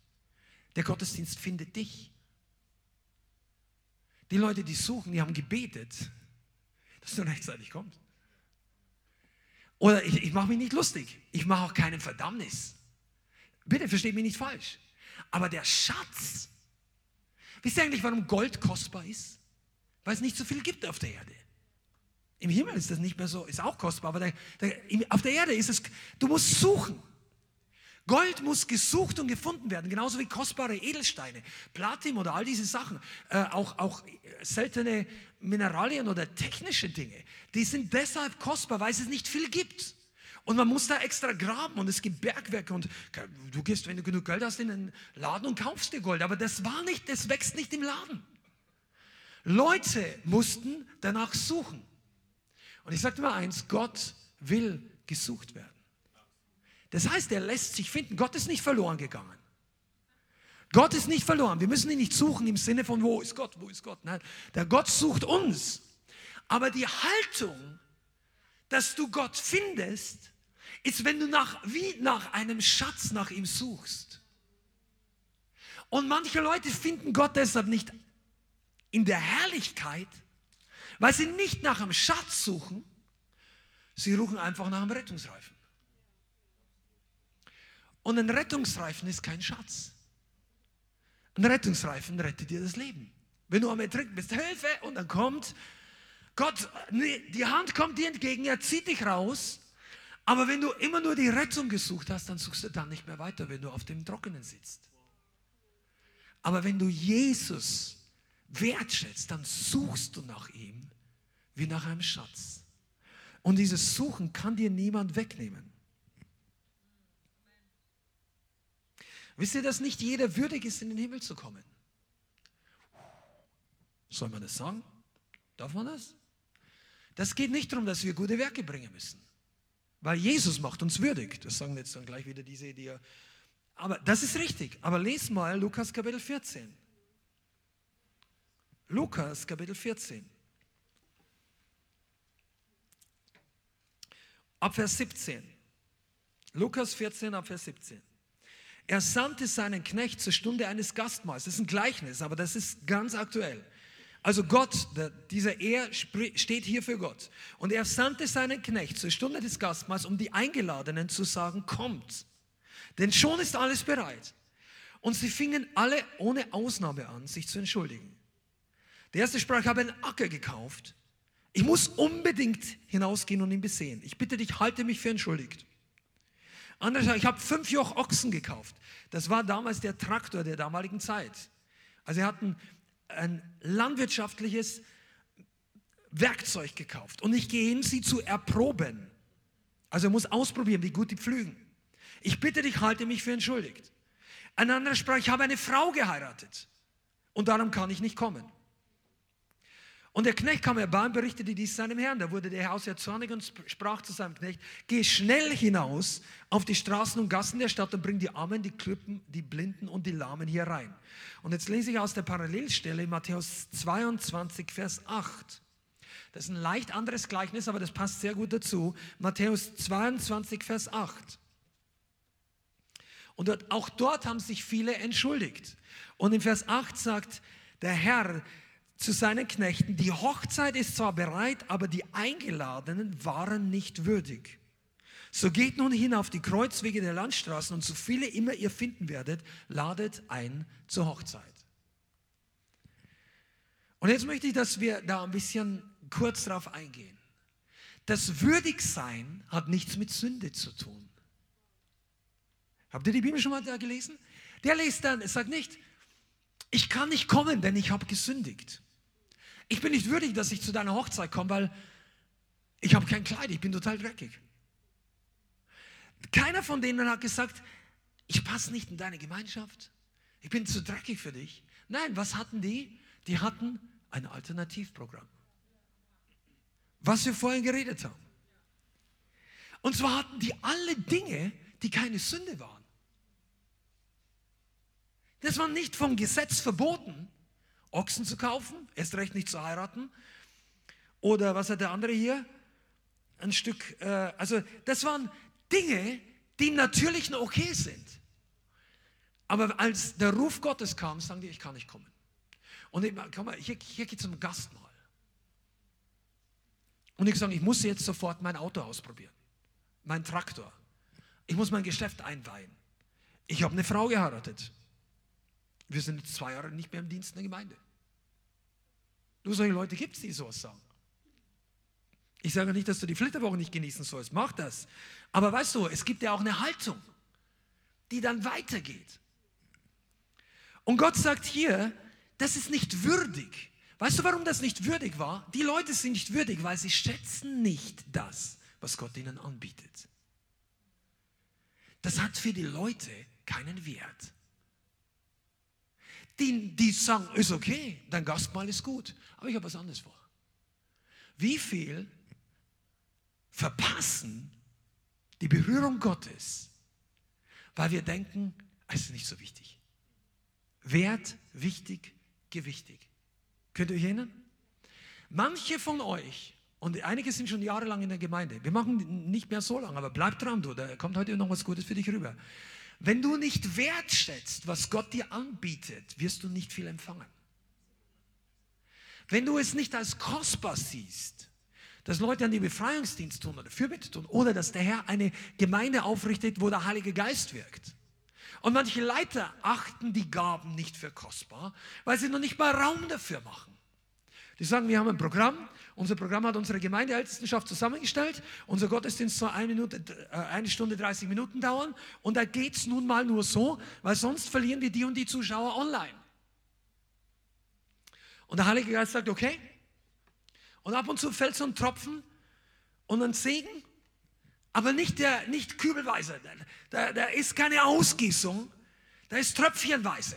Und ich sage jetzt nicht, dass Gott in eineinhalb Stunden nicht wirken kann. Gott kann eine Sekunde mehr tun als wir in 10.000 Jahren. Und das ist genau die Ausrede, die, Leute bringen. Aber Gott hat nicht gesagt, du sollst in einer Sekunde auf ihn warten. Oder 90 Minuten. Wie wichtig ist es dir denn? Weißt du, was die unausgesprochene Wahrheit ist? Die Leute sind uns wichtiger als Gott. Die unausgesprochene Wahrheit ist, ich leite ich möchte nicht die Gesichter sehen, die da jetzt gleich gehen, weil sie gewohnt sind, dass der frühere Pastor pünktlich Schluss gemacht hat und meine ganz zu Hause nicht anbrennt. Oder so ähnlich. Ich mache mir jetzt nicht lustig, aber wenn wir doch über ewige Dinge reden, wie kannst du denn dir erklären, dass die Leute müde werden in einem Gott? Ja, gut, es gibt auch Gründe, das gibt schon Gründe. Aber, aber wenn der Heilige Geist wirklich wirkt, Es gibt Gottesdienste, da würde ich auch nach zehn Minuten auf die Uhr schauen. Also das, da war ich früher mal drin, solchen. Ja, und das darf man sagen. Das ist übrigens, äh, das ist Isabel, pur. da dürfen wir nicht drüber reden, wir wollen uns nicht überheben. Und dann schickst du die Leute weiter in tote Gottesdienste und sie fahren mit ihren Götzen gemeinsam nach unten. Ich rede hier von Häusern, wo Götzen an der Wand hängen, wo Leute runterfallen auf die Knie und denken, es ist heilig, aber die retten nicht. Die sind aus Holz gemacht. So, es sind keine Götzen. Ja, warum musst du dich ständig hinknien? Und damals, vor 500 Jahren, haben die Leute das noch viel lauter gepredigt. Und der Scheiterhaufen hat sie nicht zum Schweigen bringen können. Und heutzutage kommen ein bisschen Sektenfahrer und die. Du, vor 20 Jahren. Aber wenn es dich trifft, dann trifft es dich, weil dann ist es für dich. Ich werde heute nicht Backdown machen. Die Reformation ist noch nicht vorbei. Die Protestanten wurden nicht zum Annehmenden. Wisst ihr überhaupt, dass die Protestanten hießen, weil sie protestierten? Gegen was haben die denn protestiert? Die haben nicht wegen Geld protestiert, sondern dass sich einer hinstellt und sich die Hände und die Füße küssen lässt und Heiliger Vater anrufen lässt. Die haben protestiert, sagen, das gibt es in der Bibel nicht. Sag ich protestiere. Die haben noch nicht mal protestiert, die haben einfach nicht mehr mitgemacht und das war genug. Der Protest hat sich rumgesprochen, die ganze Welt. Das waren die Verschwörungstheoretiker des Mittelalters. Das waren die religiösen Querdenker der damaligen Zeit. Die haben nicht mehr gepasst. Die waren nicht mehr Stromlinien für, ich spreche jetzt nicht für oder gegen Querdenker, bitte stellen Sie sich in die Ecke. Wir sprechen jetzt über Religion und Freiheit, über Reformation und geistlicher Tod, weil da bin ich ganz klar positioniert. Wir können über politische Dinge unterschiedlicher Meinung sein, aber ich bin fest davon überzeugt, dass der Heilige Geist mit einem immensen Ruck, einem Blitz im Geist, die Gemeinde im Mittelalter herausgeholt hat aus der Finsternis und auf einen festen Grund gestellt hat. Und das heißt, und damals, ich weiß nicht, ob es Luther war, und ich bin kein Freund Luther, weil er hat einige Dinge getan, die sollten Christen niemals tun. Aber Luther hat am Anfang eine sehr gute Phase, wo er sich hingestellt hat und hat gesagt, hier stehe ich nun und kann nicht anders. Und das hat er im Tribunal der Kirche gesagt. Und das waren Leute mit Rückgrat. Genauso wie Latimer und Ridley und Hus drüben in Böhmen. Halleluja. Da waren ein paar Leute, die waren on fire. Und am Ende haben sie so sehr on fire. Ja, und du weißt, wie die Geschichte ausging. Aber dieses Feuer hat keiner mehr gelöscht. Das hat keiner mehr gelöscht. Der Teufel hat ein für alle Mal verloren. Weißt du, und diese Leute gehören jetzt zu denen, die nah am Thron sitzen. Das sind die, die wissen, weshalb sie anbeten. Das sind die Ersten, die ihre Krone runterschmeißen und sagen, boom, du warst der Erste, du bist würdig. Weil unsere Gemeinde, es kommt nicht auf die Kirche, auf die Gemeinde. Jesus muss groß werden. Nicht das Programm, nicht die Band, nicht der Prediger, nicht der YouTube-Channel. Jesus muss groß werden. In deinem Leben. Jesus wird nicht groß, wenn wir eine Sonntagnachmittags Gemeindesitzung werden, bleiben. Wir werden es ja nicht. Wir sind es auch gar nicht. Deshalb kannst du Dienstag kommen und Mittwoch und Donnerstag und am Samstag zum Einsatz. Und du musst dann nicht ständig in die Gemeinde laufen.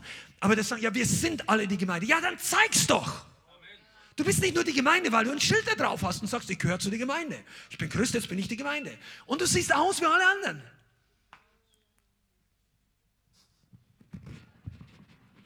Ich habe eigentlich ein falsches Unterhemd heute angezogen. Aber jetzt bin ich ganz froh, dass sie es anhaben.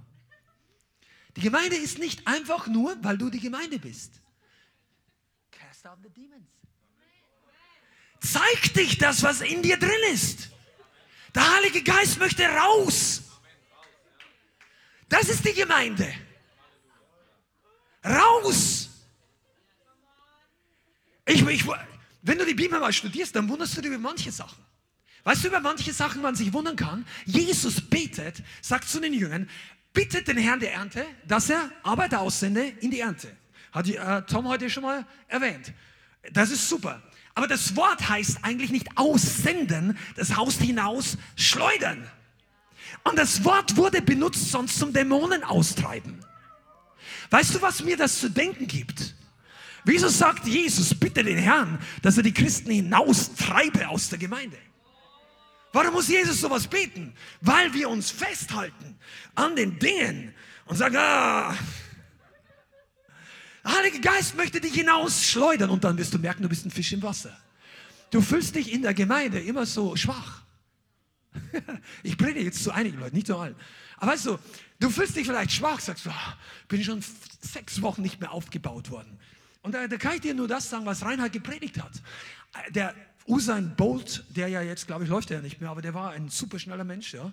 Der, glaube ich, halt immer noch alle Weltrekorde, soweit ich weiß, oder fast alle. Irrsinnig schneller Sprinter.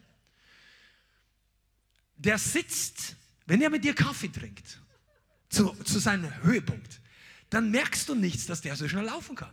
Der trinkt den Kaffee und er merkt selber nichts von seiner Kraft. Aber wenn die Startpistole feuert, dann macht er BOOM. Genauso wenn du. Und Christen, die Kraft Gottes ist nicht für uns da, damit wir in der Gemeinde uns gut fühlen alleine. Die Kraft Gottes wird wirksam, wenn wir dort hinausgehen, wo wir das brauchen. Ich mag das T-Shirt von Cepham, ja? Pass auf, Gott hat dich berufen, in der Gemeinde, in der Gemeinde zu preisen Bring denn, sei du ein Attraction Point für die Glory of God. Das ist deine Aufgabe im Gottesdienst. Weil du da bist, möchten noch mehr Engel kommen. Aber nicht um dich zu retten und dich zu, sondern, ja, wenn du noch nicht gerettet bist, schon, aber wenn du Christ bist, dann weil deine Anbetung so fantastisch ist. Sagt, hey, sagt wahrscheinlich irgendeiner von den mittleren Engeln, sagt, komm mal runter, wir brauchen noch Verstärkung für die Band, für die geistliche Band hier, der, der betet an, hier, hier, hier ist der Himmel los. Und dann kommen noch 500 Engel mehr. Und plötzlich denkst du, wow, der Nachbar neben dir kann schon gar nicht mehr stehen, weil so viele Engel da sind. Und dann gibt es die Diskussionen, darf der nach hinten umfallen? Ich glaube, ich habe noch nie einen Engel diskutieren hören, darf der nach hinten oder nach vorne umfallen. Wenn die Kraft Gottes kommt, dann stellt sich die Frage nicht mehr. Die Frage stellt sich nur für religiöse Leute, weil die noch genügend Kraft haben, auf ihren Füßen zu stehen. Aber wenn der Heilige Geist kommt, dann fragst du dich nicht mehr, soll ich nach vorne, nach hinten oder nach links und rechts umfallen? Aber, aber Gott hat uns berufen, draußen Salz und Licht zu sein, Mensch hier. Und dafür müssen wir würdig sein.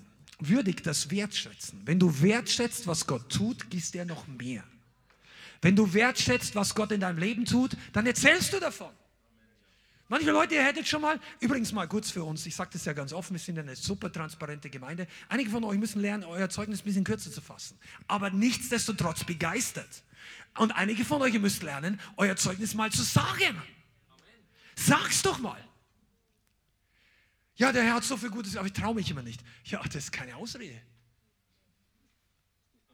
Ja, das sollst du nicht sagen. Hast du mich nicht lieb? Ja, ich liebe dich. Weil wenn du sagst, kommst noch mehr Segen. Wenn du sagst, dann kommt noch mehr Schutz, kommt noch mehr Kraft, kommt noch mehr Feuer und der Nächste neben dir empfängt das gleiche Wunder. Und weißt du was? Dann sagt der Heilige Geist, gieß mal noch mehr Feuer aus. Der läuft gut. Würdig.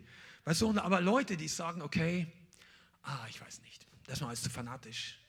Das sind immer die Leute, die, die, die wissen genau, wie der Bunsenbrenner eingestellt sind, haben noch niemals selber eine Flamme angezündet. Oder Bunsenbrenner ist der falsche Ausdruck. Aber weißt du, die Feuerüberwachungspolizei im Leib Christi findest du nicht in der Bibel. Das ist nicht so. Es gibt natürlich Autoritäten. Es gibt auch Propheten. Aber die Propheten in der Bibel und im Neuen Testament waren zuerst mal Vorbilder und danach Korrekturhelfer.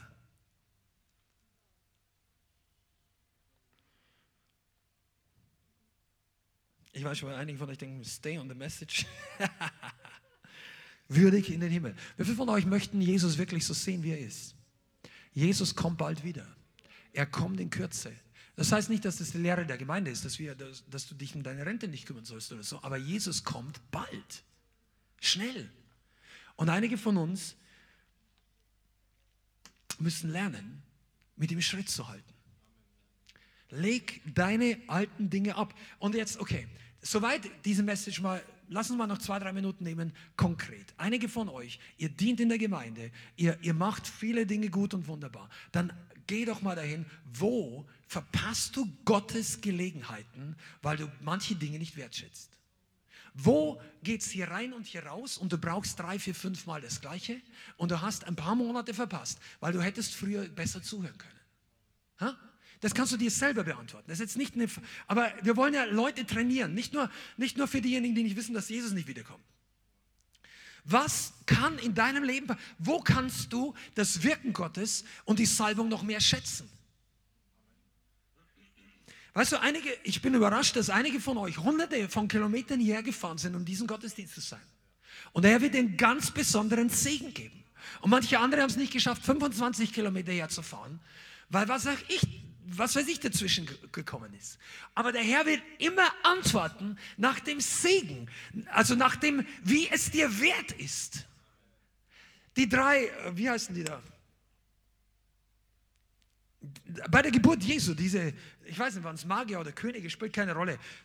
Die kamen tausende von Kilometern, um Jesus anzubeten. Und die haben ihn gefunden. Und die ganzen Schriftgelehrten in Jerusalem um die Ecke sozusagen, die wussten alle nicht, wo der Christus ist.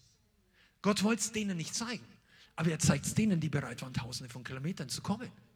Und einige von euch, ich hatte Diskussionen vor vielen, vielen Jahren, weit, weit zurück, in der ersten Gemeinde, wo ich war, wo Leute gesagt haben, da sind wir dann in eine andere Gemeinde gefahren, weil da waren Leute von Brownsville zu Besuch und ähm, wir wollten diese Leute sehen und da waren Erweckungsveranstaltungen. Und dann haben andere Leute in unserer damaligen Gemeinde gesagt, ja, wenn Gott wirken will und Erweckung will, dann muss ich nicht darüber fahren. Und das klingt so geistlich. Das waren damals eine Stunde und für, für die Provinz war eine Stunde Fahrt viel. War der Fall doch nicht eine Stunde. Und wenn Gott will, kann es auch hier. Wer sagt das, dass Gott hier was tun will? Der, der, der schaut, wie du damit umgehst. Ist es dir denn wert, wenigstens eine Stunde in einem warmen, geheizten Auto zu sitzen? Du musst ja nicht auf dem Pferderücken reiten.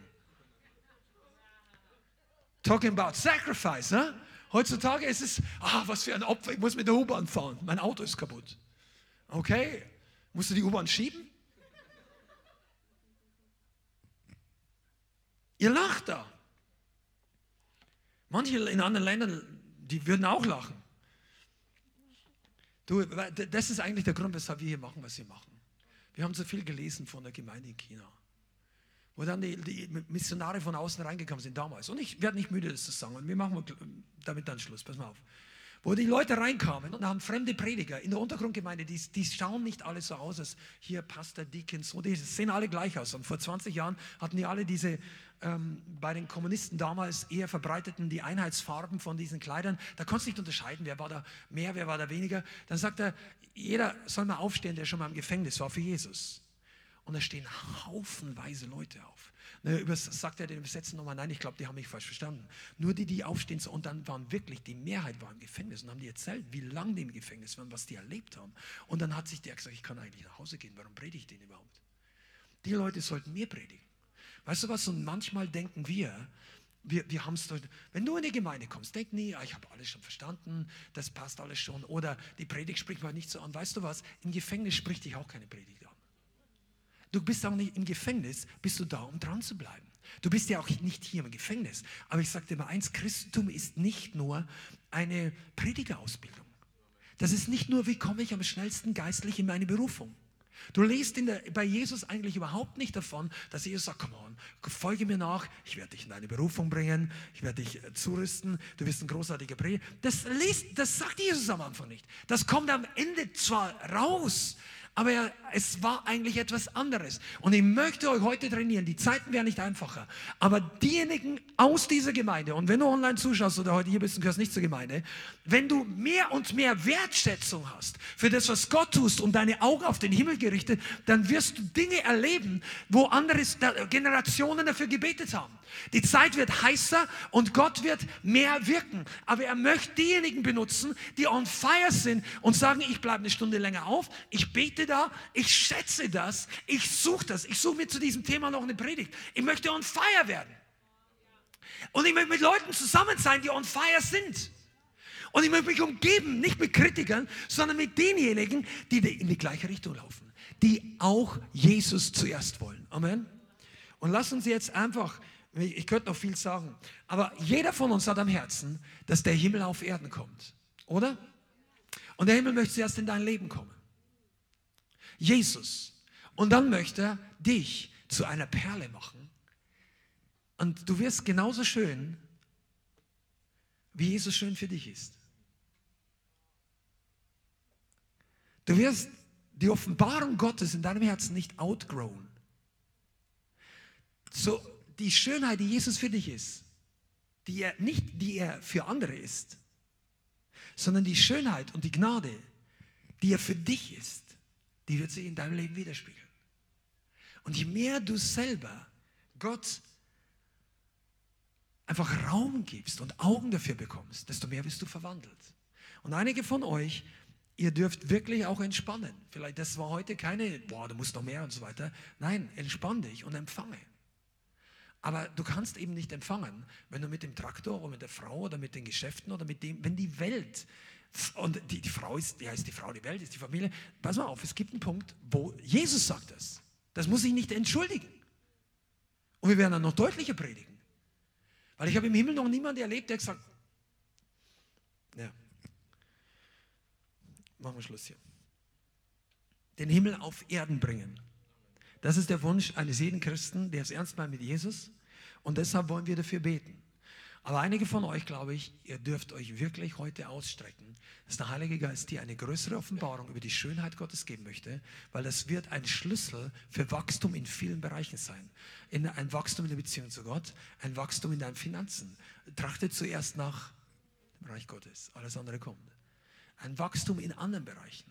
Wenn die Schönheit Gottes dir mehr und mehr vor Augen ist, dann wirst du nicht mehr so viel darüber nachdenken, will ich das, brauche ich das, soll ich das, muss ich das, darf ich das, was auch immer. Das, diese Fragen stellen sie nicht mehr. Und Gott möchte eine Gemeinde zurüsten, die in dieser Zeit einfach verzerrt ist. Mike Bickle hat da oft darüber gepredigt früher, the, the beauty, the, the, Bräutig, der Bräutigam und die Braut. Und diese, diese Offenbarung, die möchte er dir ins Herz hineinlegen. Und er möchte dich segnen. Und er liebt dich. Und er möchte dich wiederherstellen. Amen.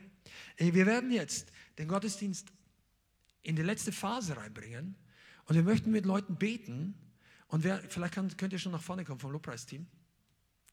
Und ähm, wir werden das einfach so machen, dass wir die Atmosphäre öffnen. Wir werden für Leute beten, die ähm, persönliches Gebet möchten. Und du kannst und du solltest nach vorne kommen, wenn du das möchtest. Aber nimm dir die Zeit jetzt am Ende auch, um einfach mal dir vorzustellen, wie komme ich in diese Dimension des Throns? Oder beim nächsten Worship? Oder wenn du zu Hause bist? Wie, wie bin ich beeindruckt von dem, was der Himmel hat? Will ich den Himmel auf Erden wirklich haben? Möchte ich, dass Gott sich in meinem Leben so manifestiert, wie ich hier lese? Und wenn das nicht der Fall ist, dann möchte Gott sich dir zeigen. Aber er kann dir die Entscheidung er wird dir die Alternative nie wegnehmen. Ja, Vielleicht ist das die, die entscheidende letzte Offenbarung. Er wird dir deine Alternative nicht wegnehmen. Aber er wird dir die Chance geben, dass du das Echte bekommst.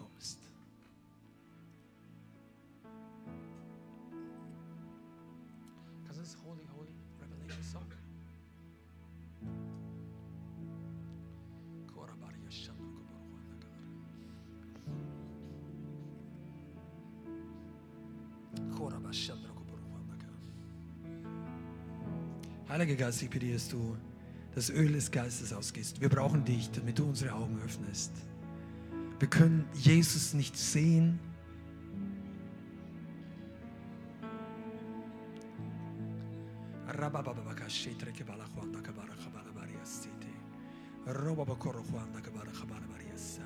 Heiliger Geist, komm. Heiliger Geist, komm.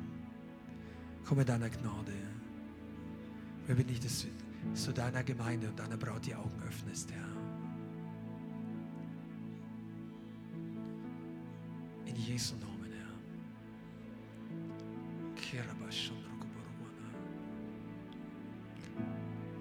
Streck dich doch einfach mal aus und sag ihm selber, jetzt am Ende des Gottesdienstes oder am Anfang deiner Berührung, was er für dich bedeutet.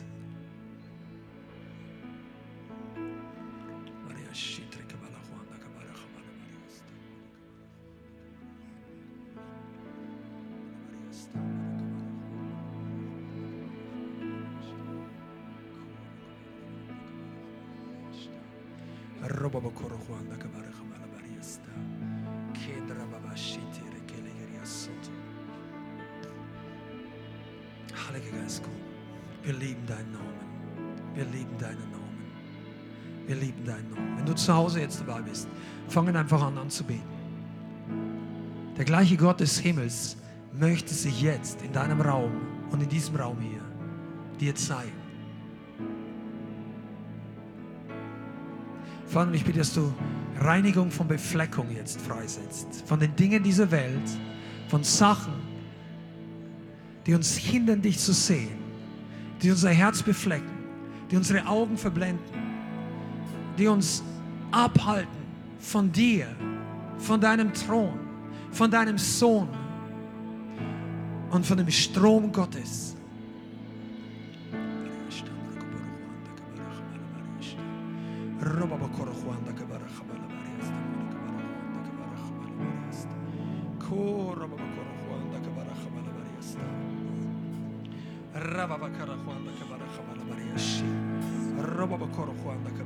Vater, wir bitten dich, dass du, uns als Gemeinde verliebt machst in deinen Sohn, dass du uns vor Augen hältst, was es bedeutet, dass wir dir dienen und dich kennen und dass du unser Bräutigam, unser Papa, unser Vater bist. Und ich bitte, dass heute Entscheidungen fallen, alle Alternativangebote des Feindes fallen zu lassen. In Jesu Namen.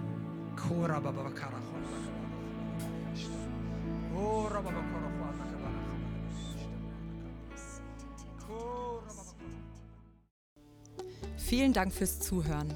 Wir hoffen, die Botschaft hat dich inspiriert und weitergebracht.